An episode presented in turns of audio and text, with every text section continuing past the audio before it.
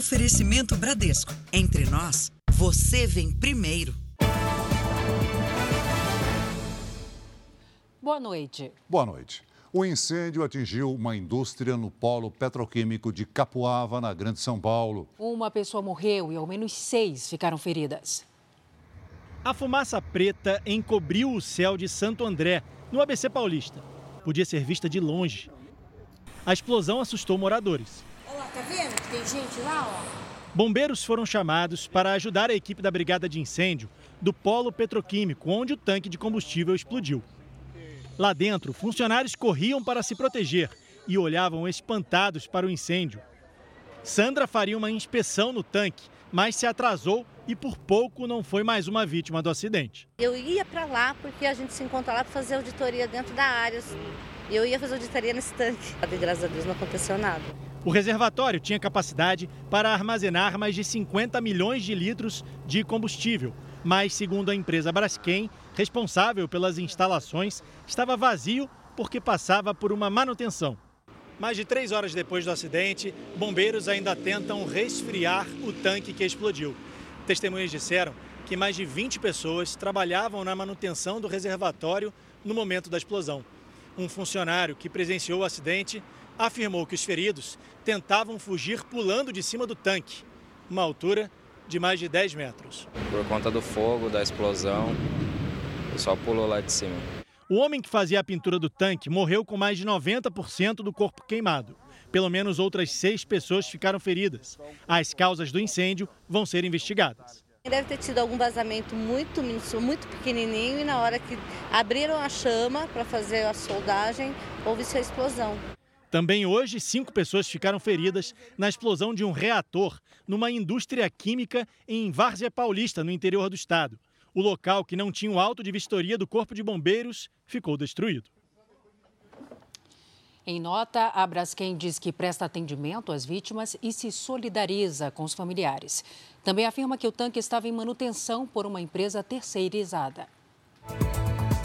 Veja agora outros destaques do dia. Guarda Costeira Americana confirma mortes dos cinco passageiros que fariam viagem ao Titanic. Em Paris, ministro da Fazenda critica a decisão do Banco Central de manter inalterada a taxa de juros. Aqui no Brasil, o Ministério Público Eleitoral defende que Bolsonaro não possa disputar eleições por oito anos. O homem preso por tentar explodir caminhão-tanque em Brasília nega que tenha colocado a bomba.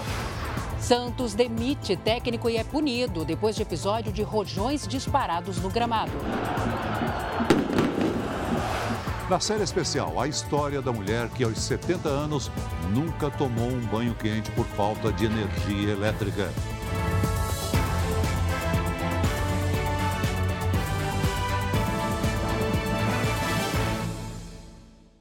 Oferecimento: Bradesco. Nunca execute arquivos enviados por e-mail ou mensagem.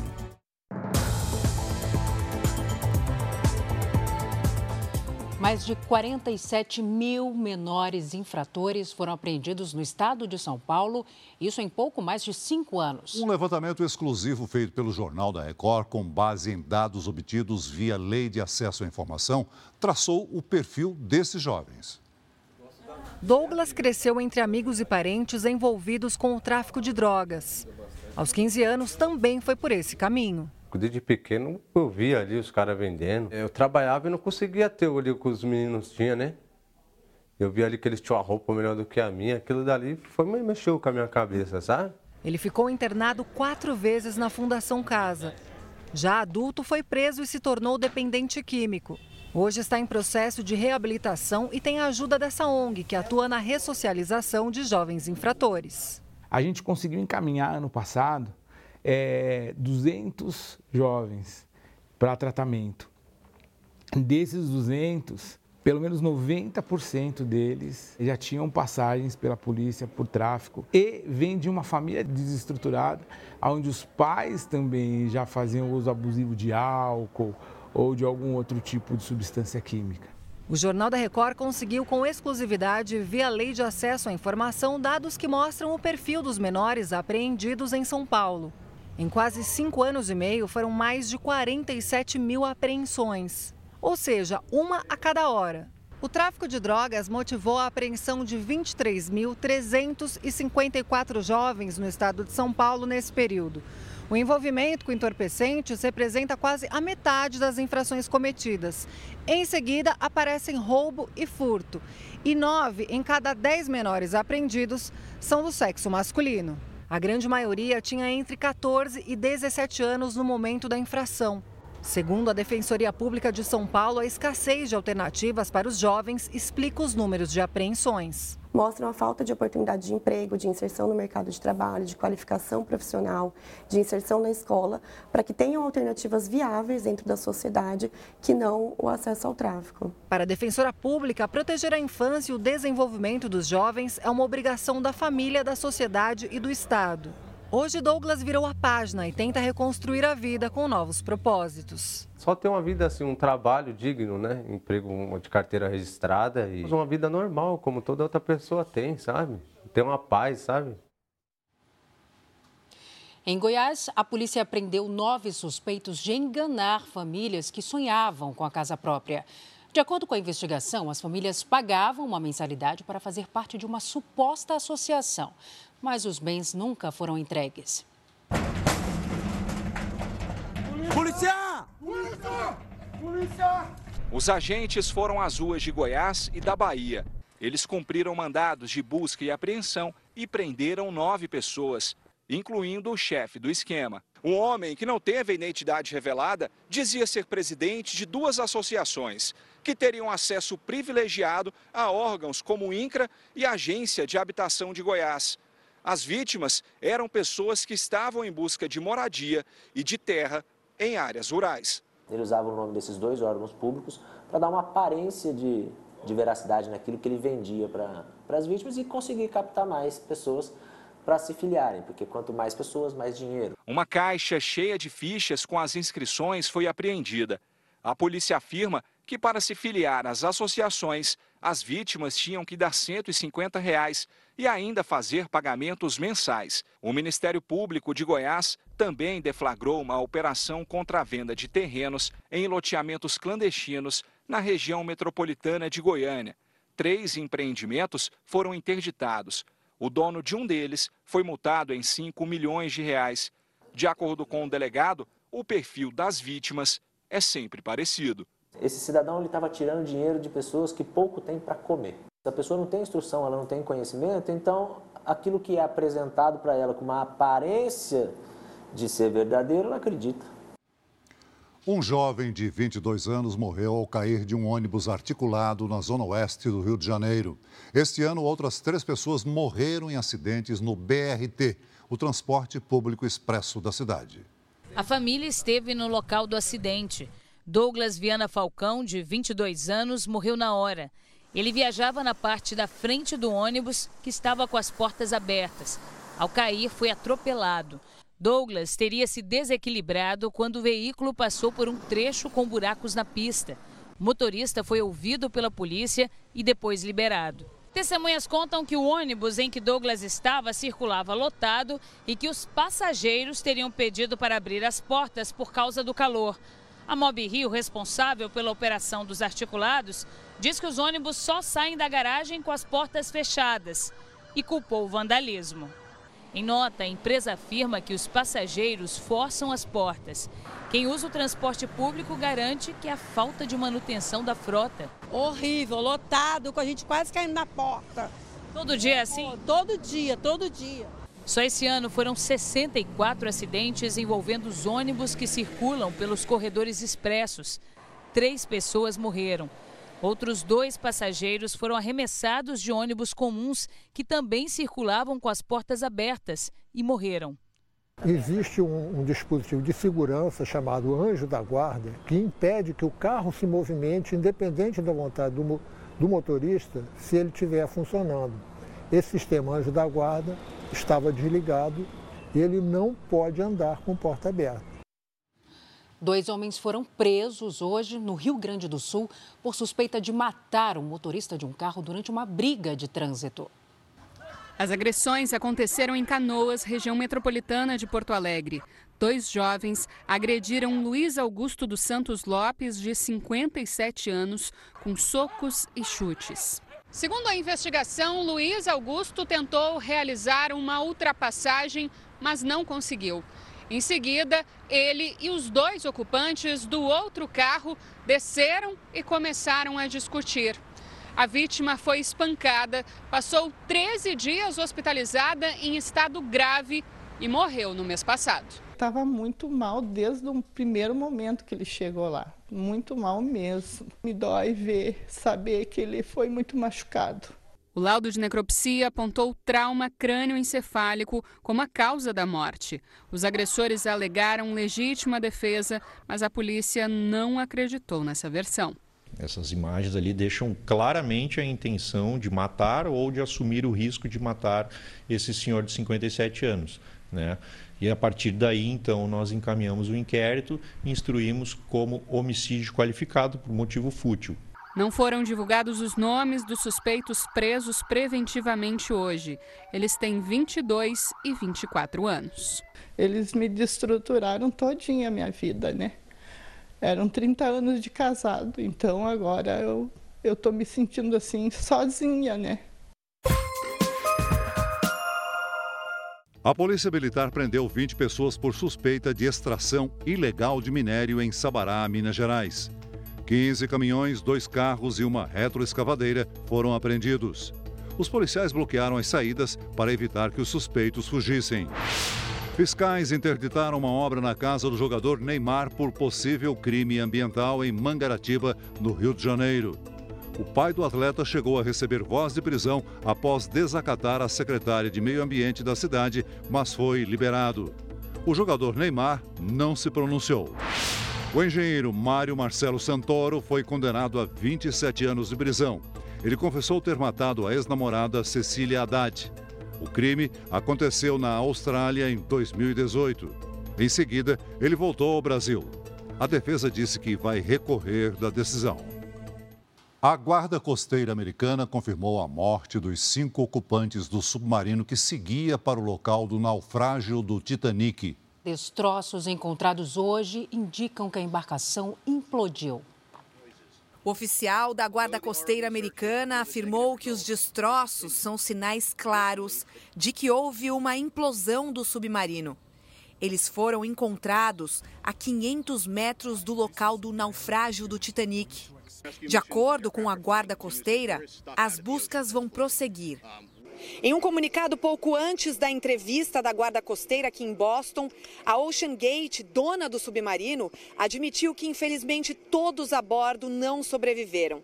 A empresa afirmou ainda que eles eram grandes exploradores que compartilhavam uma profunda paixão por conhecer os oceanos. Estavam a bordo Stockton Rush, piloto e dono da empresa Ocean Gate, responsável pela viagem. O empresário britânico Hamish Harding, o também empresário paquistanês Shahzada Dawood e o filho dele, Sulaiman Dawood.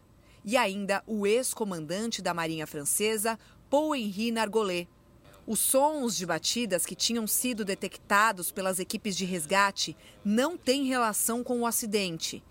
O submarino desapareceu no domingo, 1 hora e 45 minutos depois de começar a descida para chegar ao local do naufrágio do Titanic, a 3.800 metros de profundidade. Os destroços estão a 650 quilômetros da costa canadense. Segundo este especialista, todas as viagens ao local devem ser interrompidas até que a causa da falha do acidente seja esclarecida. Agora vamos ao vivo com a correspondente Juliana Rios, que está em Boston, nos Estados Unidos. Ela traz as últimas atualizações para a gente. Oi, Juliana. Boa noite, Salsi, Celso. As autoridades da Guarda Costeira dizem que agora o foco é tentar recuperar os destroços da embarcação. A Marinha Americana informou que detectou um som compatível com o de uma implosão nas proximidades de onde o submarino desapareceu pouco depois do início da expedição para ver o naufrágio do Titanic, ainda no domingo. Há indícios de que a embarcação já tinha implodido antes mesmo do primeiro alerta de desaparecimento do submersível. As equipes de resgate vão continuar no Oceano Atlântico, mas as equipes de emergência médica já começaram a deixar o local. Ainda não há informação do que teria provocado o acidente. Salce Celso. Obrigada, Juliana. Em viagem à França, o presidente Lula afirmou que os países ricos devem ajudar na preservação da Amazônia para pagar uma dívida histórica. Veja agora na reportagem dos enviados especiais a Paris, Everton Esteves e Renata Varandas. Na porta do hotel, apoiadores do presidente Lula e opositores se desentenderam. O primeiro compromisso de Lula foi um almoço com a ex-presidente Dilma Rousseff, atual presidente do Banco dos BRICS, grupo formado pelo Brasil, Rússia, Índia, China e África do Sul. Durante a tarde, Lula esteve em quatro reuniões bilaterais. Ele veio a Paris participar da cúpula que debate um novo sistema financeiro para reduzir as desigualdades sociais e a crise climática. Depois, teve uma reunião bilateral com o presidente da África do Sul, Cyril Ramaphosa. Os dois discutiram o encontro dos BRICS e também falaram sobre a guerra na Ucrânia. Lula ainda se encontrou com o presidente de Cuba, Miguel Dias-Canel, com o primeiro-ministro do Haiti e com o presidente da COP28 nos Emirados Árabes. O ministro da Fazenda, Fernando Haddad, participou de todas as reuniões bilaterais.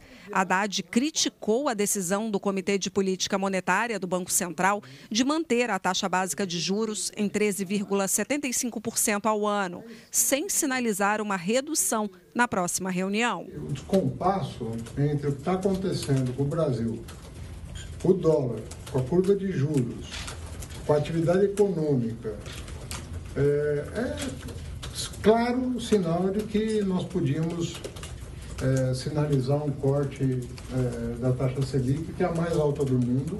Lula ainda discursou em um festival de música no Campo de Marte, em Paris, e afirmou que os países europeus devem financiar a preservação da floresta amazônica porque tem uma dívida histórica a pagar. Quem poluiu o planeta nesses últimos 200 anos foram aqueles que fizeram a Revolução Industrial. E por isso tem que pagar a dívida histórica. O último compromisso do dia foi um jantar com chefes de Estado, oferecido pelo presidente da França, Emmanuel Macron. O Tribunal Superior Eleitoral começou a julgar o ex-presidente Jair Bolsonaro por abuso de poder. Hora de conversar com o Luiz Fara Monteiro, em Brasília. Boa noite, Fara. Oi, Celso. Boa noite a você, a Salso e a todos que nos acompanham. O TSE deu início ao julgamento do caso dos ataques ao sistema eleitoral brasileiro durante uma reunião entre o ex-presidente e embaixadores. O Ministério Público Eleitoral defendeu que Jair Bolsonaro seja proibido de se candidatar em eleições. Para o vice-procurador-geral eleitoral Paulo Gonet, o ex-presidente Jair Bolsonaro cometeu abuso de poder político durante a reunião com embaixadores no Palácio da Alvorada em julho do ano passado. No encontro transmitido em TV pública, Bolsonaro teria atacado e colocado em dúvida o sistema eleitoral brasileiro sem apresentar provas. A conclusão a que os autos conclui, conduzem é de que o evento, não obstante a sua primeira aparência, foi deformado em instrumento de manobra eleitoreira, traduzindo o desvio de finalidade. Um discurso dessa ordem não compõe o domínio normativo da liberdade de expressão. O advogado do PDT, autor da ação contra Bolsonaro, afirmou que a reunião envergonhou a diplomacia brasileira. Houve uma reunião com claro desvio de finalidade para desmoralizar as instituições. E de forma internacional, que é grave, excelências. Utilizou-se bens públicos para finalidades eleitorais. Já o advogado do ex-presidente afirmou que a ação apresentada é imprópria, já que a reunião com embaixadores foi feita antes do período eleitoral. Não está em julgamento, como quer se fazer crer, o bolsonarismo. Está em julgamento a reunião com os embaixadores, a vida muito antes do início do período eleitoral e das eleições em julho de 2022 em que o presidente, sim, talvez num tom inadequado, ácido, excessivamente contundente, fez colocações sobre o sistema eleitoral brasileiro. O relator do caso, o ministro Benedito Gonçalves, afirmou que há relação entre a reunião com embaixadores e um rascunho de plano golpista encontrado na casa do ex-ministro da Justiça Anderson Torres. Benedito deve anunciar o voto na terça-feira. Se condenado, Bolsonaro pode perder os direitos políticos e ficar impedido de disputar eleições por oito anos. Em viagem ao Rio Grande do Sul, Jair Bolsonaro disse que no encontro com os embaixadores apenas explicou como funciona o sistema eleitoral brasileiro. Ninguém atacou o sistema eleitoral, falei da realidade do nosso sistema eleitoral. E o Carlos Lucas sempre defendeu o voto impresso, até inspirado em Brizola nos anos 90. A Comissão Parlamentar Mista de Inquérito ouviu hoje o homem condenado por tentar explodir uma bomba perto do aeroporto aqui de Brasília em dezembro do ano passado. George Washington de Oliveira Souza chegou à comissão no fim da tarde. Ele foi condenado a mais de nove anos de prisão por colocar explosivos em um caminhão-tanque. George prestou depoimento na condição de investigado e preferiu ficar em silêncio na maior parte do tempo. O presidente da comissão criticou a decisão. Essa conduta o senhor realizou porque é próprio da natureza de pessoas como o senhor agir dessa maneira canhestra, escondida, falsa, como justamente os vermes se escondem no esgoto. Com base no texto do habeas corpus apresentado por George Washington, os parlamentares entenderam que ele só poderia ficar em silêncio nas perguntas que o incriminavam. Apesar disso, orientado pela defesa, ele só respondeu a alguns questionamentos e afirmou que não colocou os explosivos no caminhão. Eu não seria louco de colocar um, um, um artefato explosivo em cima de um caminhão. Jamais na minha vida. Esse artefato que vocês falam, que a imprensa fala que era dinamite, até os próprios peritos é, falaram no, no, no, na perícia deles, era nitrato de amônia com mais alguma outra mistura. Não tinha poder de de explosão. A comissão também ouviu um delegado e dois peritos que atuaram no caso nas proximidades do aeroporto de Brasília. Os especialistas explicaram que os detonadores foram usados, mas que não tinham capacidade de provocar a explosão. O que eu posso garantir é que houve acionamento do sistema, e aí eu ressalto que aquele sistema era um sistema eficaz para o acionamento, mas não era eficaz porque ele não possuía energia de ativação suficiente para aquela carga explosiva. Já a CPI da Câmara Distrital de Brasília, que também investiga os atos do dia 8 de janeiro, ouviu hoje o ex-ministro do Gabinete de Segurança Institucional do presidente Lula, o general Gonçalves Dias. Ele negou que tenha sido omisso durante a invasão do Palácio do Planalto, embora apareça em imagens conversando com manifestantes sem efetuar prisões. Preservamos todo o quarto andar, as salas do gabinete pessoal, as salas do presidente e bloqueamos o acesso aos anexos do palácio. E repito, sem nenhuma gota de sangue. No palácio foram presos 182 invasores que estavam nos corredores e foram presos a partir de minhas determinações. Daqui a pouco eu volto daqui da redação do JR em Brasília com outras notícias. Celso. Obrigado, Fara. Até já. Uma vacina contra a dengue vai estar disponível a partir da semana que vem em clínicas particulares de todo o Brasil. A Giovana Rizardo tem mais detalhes sobre o imunizante. Boa noite, Giovana. Boa noite, Celso. Boa noite a Salso. Boa noite a todos. É, a é o primeiro imunizante que protege contra os quatro tipos de dengue. Esse imunizante foi desenvolvido por uma farmacêutica japonesa e foi autorizado pela Anvisa em março deste ano. Podem receber a vacina pessoas entre 4 e 60 anos de idade e são necessárias duas doses para a proteção total, com intervalo de três meses. Por enquanto, a vacina vai estar disponível apenas em clínicas particulares e deve custar entre 350 e 500 reais cada dose. De janeiro a junho deste ano, o Ministério da Saúde já registrou 709 mortes por dengue no Brasil. Celso Salsi. Obrigado, Giovana. Nos destaques internacionais, a Comissão Americana de Comércio abriu um processo contra a Amazon. A Big Tech é acusada de vender assinaturas com renovação automática, ou seja, sem o consentimento do cliente. A comissão acusa a gigante de tecnologia e de comércio eletrônico de não deixar claro os termos de renovação do chamado pacote Prime, que dá acesso a serviço de streaming e de entregas sem frete. A assinatura anual seria renovada automaticamente. E ainda segundo a comissão, a Amazon dificulta o cancelamento do serviço. A empresa nega as acusações e afirma que o processo de interrupção é simples. Para a Comissão de Comércio, a Amazon demorou para alterar os termos de assinatura, para não ter impacto financeiro na empresa. A Rússia acusa a Ucrânia de bombardear uma ponte que liga Kherson à Crimeia, regiões controladas por Moscou. Quatro mísseis atingiram a construção estratégica para o abastecimento das forças russas no sul da Ucrânia. Na China, um vazamento de gás na cozinha de um restaurante causou um acidente grave. 31 pessoas morreram depois da forte explosão nesta churrascaria. Nove pessoas, incluindo os donos do estabelecimento, foram detidas. Uma pessoa segue desaparecida após o desabamento de um prédio que abrigava uma escola de design em Paris. A promotoria francesa fala em cerca de 50 feridos. Não houve mortes. Investigações preliminares indicam que a explosão foi causada por um vazamento de gás. Pequim, na China, registrou nesta quinta-feira o dia mais quente para o mês de junho, em mais de 60 anos. Quem tem mais informações para a gente é a nossa correspondente na Ásia, Silvia Kikuchi. Silvia, muito calor por aí? Isso mesmo, Salsi. Uma boa noite para você, Celso, e a todos aí no Brasil.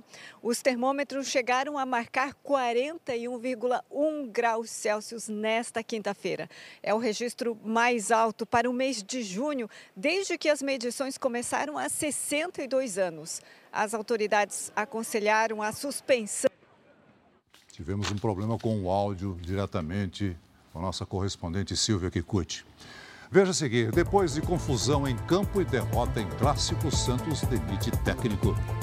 Teste toxicológico com fios de cabelo é a nova ferramenta para combater o uso de drogas sintéticas. Tripulantes são resgatados após ficarem sete horas em alto mar. Veleiro em que eles estavam naufragou no sul da Bahia. Na série especial, histórias de famílias inteiras que moram no interior do Ceará e que vivem sem energia elétrica.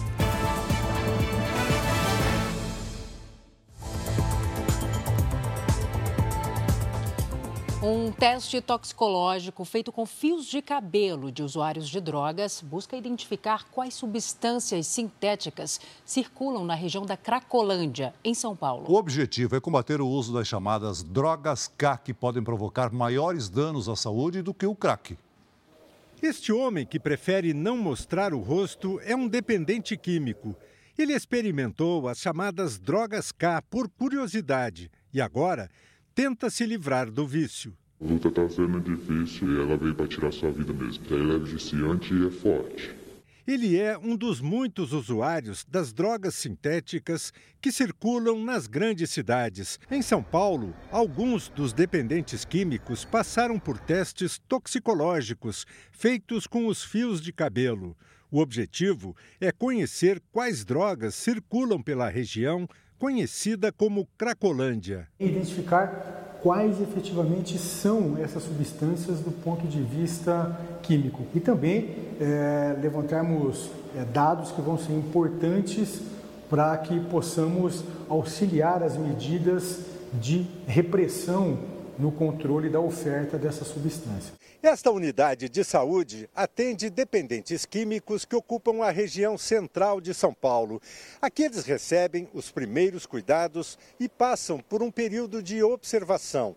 Depois são encaminhados para um programa de reabilitação. Hoje, quase 14% dos pacientes tratados aqui afirmam que são usuários das chamadas drogas K. Para esta psicóloga, é preciso ir além do teste toxicológico para mapear e inibir o consumo dessas drogas. É, é fundamental que seja construído com a pessoa é, esse processo de reabilitação. Que muitas vezes o indivíduo acaba consumindo uma substância muito mais por ele se encontrar numa situação tão vulnerável do que efetivamente porque ele não escolheu isso.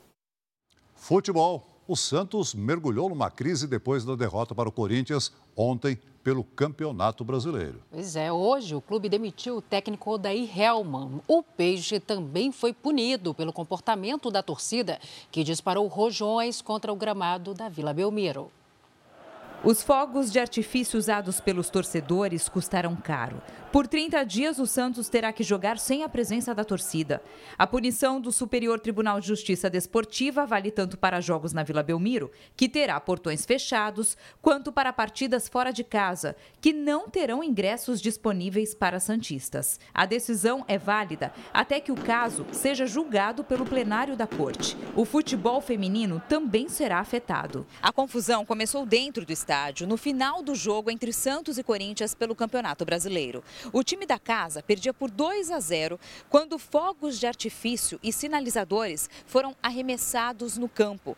A partida foi encerrada aos 44 minutos. Com a derrota decretada, torcedores também ficaram violentos aqui do lado de fora. As ruas que ficam em volta do estádio foram tomadas pelo tumulto bastante bomba. Isso que dá medo. Cenas de vandalismo, as coisas caíam lá de cima, muito triste mesmo. Pelas redes sociais, o Santos se pronunciou para informar como vai funcionar o reembolso de ingressos já vendidos para a partida de domingo contra o Flamengo. Para agravar ainda mais a crise, o técnico Odair Hellman foi demitido. Ele dirigiu o time desde novembro do ano passado. Coordenador de futebol do clube, o experiente Paulo Roberto Falcão, vai comandar o time interinamente. O nome de Fábio Carilli é apontado como favorito para assumir o posto. Carilli está num time da segunda divisão do Japão. O trabalho do novo treinador será complicado. O Peixe hoje é apenas o 13º colocado no Brasileirão. Velejadores que ficaram à deriva disseram que uma baleia atingiu a embarcação em que eles estavam no litoral da Bahia. Os tripulantes foram resgatados por um navio. Hoje de manhã, os tripulantes chegaram a Salvador com uma lancha da Marinha. No desembarque, se emocionaram no reencontro com a família. Os três velejadores ficaram à deriva em alto mar em uma prancha por sete horas. O veleiro em que eles navegavam naufragou a 130 quilômetros da costa, no sul da Bahia. Esta imagem mostra o momento exato do resgate, feito por um navio dinamarquês, que desviou a rota após receber o alerta da Marinha do Brasil. O mar estava bastante agitado, então a gente tinha que administrar para para ficar numa condição melhor. E a gente teve que botar, ficar na prancha, botar um cabo e ficar longe do barco, porque lá não tinha condições de cima do barco. Os três tripulantes do veleiro, dois baianos e um pernambucano, passaram a noite no navio dinamarquês que fez o resgate. Os três foram examinados por uma equipe médica quando chegaram em Salvador. A Marinha, que conduziu a operação de resgate, disse que eles estavam em boas condições de saúde. Os velejadores saíram do Rio de Janeiro e seguiam para Maragogi, em Alagoas. Na altura da cidade de Ilhéus, no sul da Bahia, avistaram várias baleias. Uma delas atingiu e danificou a embarcação. A baleia deu um espetáculo, foi um pulo muito bonito, mas infelizmente colidiu com a gente. Não tinha sido o primeiro, mas esse foi o que avariou. São Paulo é uma cidade cara, até mesmo para os ricos. É, Salsi, uma pesquisa feita por uma consultoria internacional mostra que a capital paulista está entre as 10 mais caras do mundo para os milionários. Nas vitrines, o luxo para quem pode pagar. Roupas, acessórios, joias, que chegam a custar dezenas de milhares de reais. Os relógios de grifes mais chiques não são apenas caros em São Paulo. Eles são os mais caros no mundo. Temos esse público que é cada vez mais exigente por qualidade, por, é, por excelência, então opta por, de repente, pagar um pouco a mais para ter uma experiência mais duradoura. A pesquisa que analisa o consumo de alto padrão ao redor do planeta mostrou que os milionários na capital paulista pagam mais do que em qualquer outro lugar por vinhos e uísques, bolsas, equipamentos eletrônicos. O levantamento inclui também os preços de carros, imóveis, hospedagens em hotéis, entre outros produtos e serviços. E a média desses custos coloca a maior capital brasileira entre as cidades mais caras do mundo. São Paulo vem subindo nessa lista. Em 2021, estava no 21º lugar. No ano passado, no 12º. E agora chegou à nona posição. Pela primeira vez, uma cidade da América do Sul ficou entre as 10 primeiras colocadas no ranking. A lista desse ano ficou assim. A Ásia aparece no topo, com a cidade-estado Singapura em primeiro lugar, seguida por Xangai, na China, e Hong Kong. A capital britânica, Londres, ocupa a quarta posição. Depois vem Nova York, nos Estados Unidos, Mônaco, que também é cidade-estado, Dubai, nos Emirados Árabes, e Taipei, a capital de Taiwan. A cidade de São Paulo, em nono lugar entre as mais caras, está à frente de Miami, destino conhecido por atrair milionários do mundo inteiro. A capital paulista superou ainda cidades badaladas e conhecidas pelo consumo de luxo, como Zurique, na Suíça, Tóquio, no Japão e Paris, a capital francesa. Para esta especialista em mercado de luxo, a inflação e a carga elevada de impostos sobre os produtos explicam a posição de São Paulo na lista, além do aumento da demanda, que havia caído na pandemia. Essa parte emocional, ela foi muito afetada na pandemia e retoma-se trazendo esse caminho do melhores restaurantes. Eu quero aproveitar essa experiência, eu quero viajar. Se para os milionários os preços em São Paulo estão altos, para quem não tem tanto dinheiro, então. Para nós está caríssimo. Eu hoje só compro coisa na oferta, né? A baixa umidade do ar é destaque em vários estados brasileiros. A Lidiane Sayuri chega agora com a previsão do tempo para a gente. Lid, nada de chuva aí para aliviar esse cenário? Nada, Salsi. Boa noite para você. Noite. Boa noite, Celso. Boa noite a todos que nos acompanham. As frentes frias não conseguem avançar pelo Brasil. Por isso, as nuvens não se formam. Sem nebulosidade, a temperatura da tarde fica cada vez mais alta e o ar mais seco. A sexta-feira será ensolarada em todas as áreas claras do mapa. Pode chover apenas no litoral do Nordeste e no extremo norte. No sul, a circulação de ar quente que vem da Amazônia mantém as nuvens carregadas sobre a região. Há risco de ventos e granizo no norte do Rio Grande do Sul e no interior de Santa Catarina. Sexta-feira à tarde em Porto Alegre com máxima de 21 graus. No Rio de Janeiro faz 29, em Brasília 26, em Maceió 28 e até 33 em Porto Velho. Em São Paulo, noites e madrugadas frias com tardes quentinhas sem chance de chuva para limpar a atmosfera. Na sexta e no sábado, 26 graus. No domingo e na segunda, até 27. Tempo delivery. Previsão para Josiane de Santo Antônio da Alegria, interior de São Paulo. Vamos lá. Oi, Josiane, boa noite para você. Aproveite o tempo firme para curtir passeios ao ar livre no fim de semana sem descuidar da hidratação, tá bom? Na sexta, máxima de 25 graus. No sábado, faz até 26 e no domingo, mais quente, 27. A gente espera aqui também o seu pedido de tempo delivery. Pelas redes sociais, basta utilizar a hashtag você no JR. Salce, Celso. Obrigada, Lídia. Até, Até amanhã, Lídia. Até. E veja a seguir, Cristiano Zanin vai tomar posse como ministro do Supremo no dia 3 de agosto. O presidente da Câmara dos Deputados prevê que a reforma tributária será votada no início de julho. No próximo bloco, você vai ver que pescadores abandonam um vilarejo no litoral do Ceará por cansarem de esperar pela chegada da energia elétrica.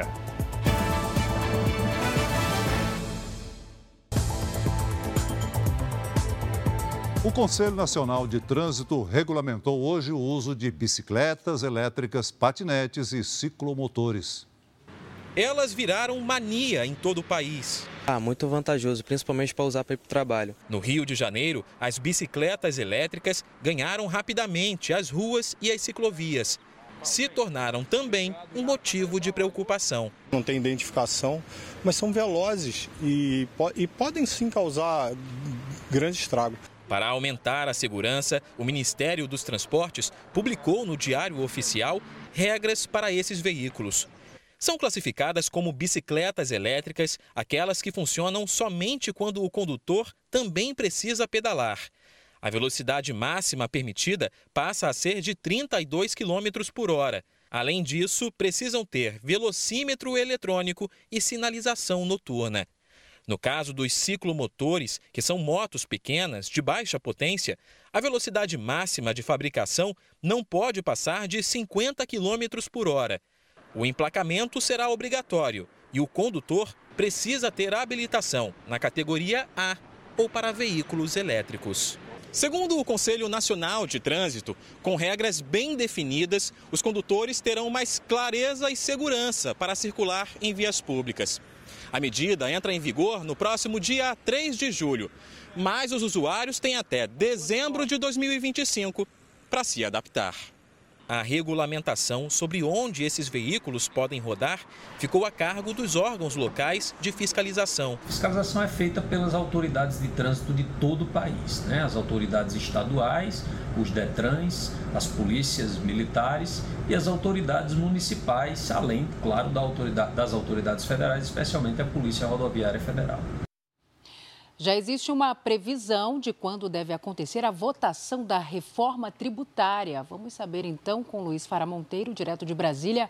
Fara, quando vai ser, hein? Parece que agora vai, viu, Salsi? A ideia é que aconteça na primeira semana de julho. Agora há pouco, o texto preliminar foi apresentado pelo relator em uma coletiva a jornalistas. Mais cedo, na residência oficial da presidência da Câmara, Arthur Lira discutiu com governadores os pontos considerados mais sensíveis ao projeto. O clima é de otimismo e consenso. Mesmo assim, depois da reunião com governadores e secretários de Fazenda, Arthur Lira afirmou que pretende se reunir com prefeitos das capitais e grandes cidades. O objetivo é que todos estejam de acordo com o texto, ainda que surjam mudanças antes ou durante a votação. Aqui, inclusive, foram tratados muitos temas e sugestões que foram dadas pelos governadores e secretários de Fazenda. Eu entendo que serão é, acomodadas dentro do texto, como ainda algumas situações que serão é, resolvidas ou com emendas ou com destaques em plenário. Um dos pontos mais sensíveis entre os governadores é o valor do Fundo de Desenvolvimento Regional, que vai evitar a perda tributária dos estados com recursos da União. Segundo o governador de São Paulo, Tarcísio de Freitas, o fundo deve garantir entre 40 bilhões e 75 bilhões de reais. Agora a gente tem uma grande oportunidade de resolver essa questão tributária, principalmente no momento em que ah, as cadeias globais de produção vão se redividir e o mundo vai procurar parceiros confiáveis. O Brasil é um parceiro confiável. O relator da reforma tributária, deputado Agnaldo Ribeiro, está confiante na aprovação em plenário antes do recesso parlamentar, em meados de julho.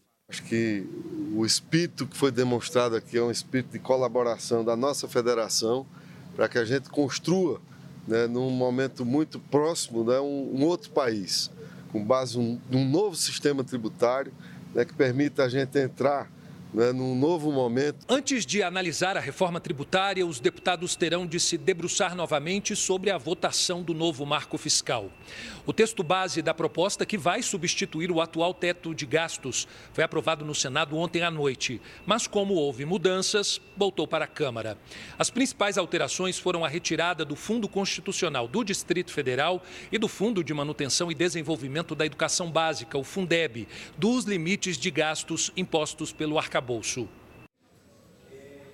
O advogado Cristiano Zanin vai tomar posse como ministro do Supremo Tribunal Federal no dia 3 de agosto. A data foi divulgada hoje, após encontro entre Zanin e a presidente do STF, ministra Rosa Weber. Eles conversaram por cerca de 40 minutos e depois se reuniram com os outros ministros da corte. O Senado aprovou o nome de Zanin para o STF ontem. Advogado do presidente Lula na Lava Jato, Cristiano Zanin vai assumir a vaga de Ricardo Lewandowski, que se aposentou. Estas foram as principais notícias de hoje, direto aqui de Brasília. Salce e Celso. Obrigada, Fara, pelas informações. Olha, uma mulher de quase 70 anos nunca tomou um banho quente na vida. A água na casa dela é só a que ela vem fria de um poço no quintal da casa. Realidade que a nossa equipe encontrou no norte do Ceará, onde a energia existe, mas não chega à casa de moradores ali da região. É o que você vai ver agora na série especial sobre pobreza energética.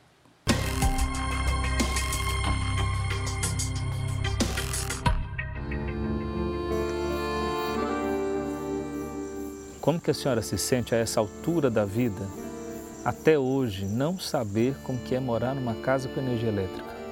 Ai, não senti esse gosto, né? Eu tinha prazer de antes de eu sair desse mundo, eu possuí uma casa com energia e menos um lá para poder botar, quando nós morrer, botar o caixão. Aos 67 anos, Dona Silene e a família vivem numa comunidade do município de Itapipoca, no interior do Ceará. A casa, erguida no meio do mato, é feita de taipa e palha. Aqui as coisas de cozinha da é, senhora. Aqui é a cozinha minha, aqui é a cozinha. Não tem janela aqui, tem, tem a porta, tem é. só aquela claridade lá do dia, mas essa claridade que você está vendo aqui é de uma luz artificial que a gente usa em televisão. Por isso que você está conseguindo enxergar. Sem ela já estaria tudo escuro. Onde vocês tomam banho? Aqui fora. Para tirar a água do poço sem energia elétrica, tem de ser no braço. Ela usa também para lavar roupa, cozinhar e beber. E a água é muito fria? Água muito fria. Bem boazinha água, bem que gelo. Tão boa essa água. A senhora não sabe o que é um banho quente? Uhum. Não sabe, não? Não, sei não. Nunca que eu sei. Não? Não. Só aqui, mandar aqui. É. A senhora nunca toma um banho quente? Não, só tomo banho daqui da água, da bomba. É. A senhora não tem essa experiência de entrar num banheiro? Tem, tem fé em Deus ainda. Mas de entrar num banheiro, tomar um banho de chuveiro ainda. O sonho da dona Silene quase foi realizado quando a rede elétrica chegou ao povoado. Tem um poste na porta da casa dela, mas por falta de dinheiro, ela não conseguiu comprar uma caixa de energia padrão. A renda da casa vem da aposentadoria dela e do marido, seu Manuel, de 66 anos, que teve um AVC há pouco tempo. Os dois filhos ajudam a plantar para o consumo deles. A comida é preparada num fogão improvisado no chão. Que alimentos perdem porque não tem é geladeira? É feijão, é arroz, é um frango, é um peixe. Aí pro mato. Dados da Câmara de Comercialização de Energia Elétrica mostram que o Brasil vendeu 4.200 megawatts de energia elétrica para a Argentina e Uruguai entre janeiro e abril deste ano. O volume é maior do que o consumido no Distrito Federal no mesmo período e considerado equivalente ao consumo do estado do Amazonas, Agora repare que a população de cada um desses estados é bem maior do que o número de pessoas que, segundo o Ministério de Minas e Energia, não têm acesso à eletricidade no Brasil. Essa energia que nós estamos exportando não quer dizer que está faltando para o pessoal aqui. As pessoas aqui estão sem porque falta infraestrutura. Precisamos dar mais atenção para essas pessoas, porque é simples. Nós tivemos já no passado a eletrificação rural, era levar a fiação até as pequenas, pequenas fazendas, sítios. Chama eletrificação rural, foi um projeto muito importante que atendeu muitos sitiantes no Brasil. Então precisamos chegar nessas residências onde a infraestrutura é fácil levar. O Eronildo vive com a contradição escancarada na janela de casa. No meio das dunas, ele vive com a esposa e os três filhos.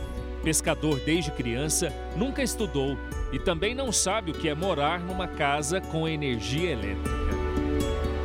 Que hora do dia mais faz falta para o senhor e sua família ter energia em casa? Eu acho que é toda hora. O senhor acha que os turistas que frequentam essa praia famosa aqui sabem que tem uma família aqui que não tem energia em casa? Eu acho que eles não sabem ainda não. A família do Eronildo é a última a ficar na região. Todos foram embora, cansados de esperar pela energia. Viver aqui é se virar na gambiarra. Para ter um mínimo de iluminação em casa, o Eranildo pagou 300 reais numa bateria de carro e montou um ponto de luz na cozinha. O banho da família com a água fria que vem do poço. É muito comum a gente ver no interior do Ceará, em comunidades mais pobres, poços como esse, no quintal das casas. Eles fazem a instalação de um tipo de bomba num sistema arcaico, utilizado muitos e muitos anos atrás, para retirar a água. A água que eles usam para beber, cozinhar, para lavar a casa. E retiram a água do poço assim, nesse sistema.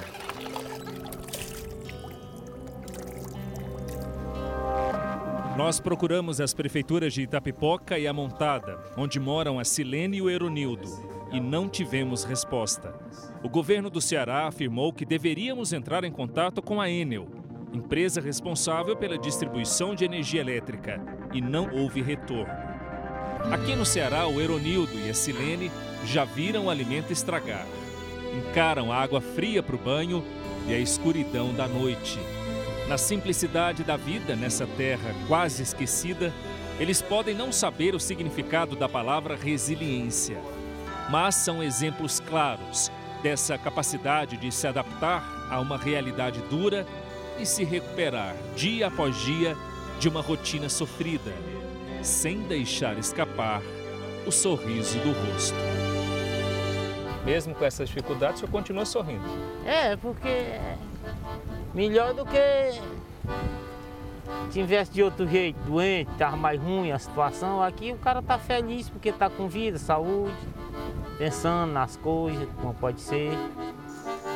Esperança que a dona Silene também alimenta todos os dias de sua vida. Eu ainda vou pisar uma casa, com energia, o que eu quero na minha vida eu vou encontrar ainda. E sei que eu vou arranjar isso aí, tudo eu tenho na minha mão.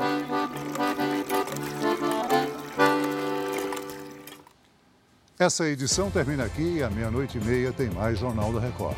Fique agora com mais um episódio marcante da história de Davi na série Reis. E logo após Jesus tem eliminação ao vivo em A Grande Conquista. Boa noite para você. Boa noite.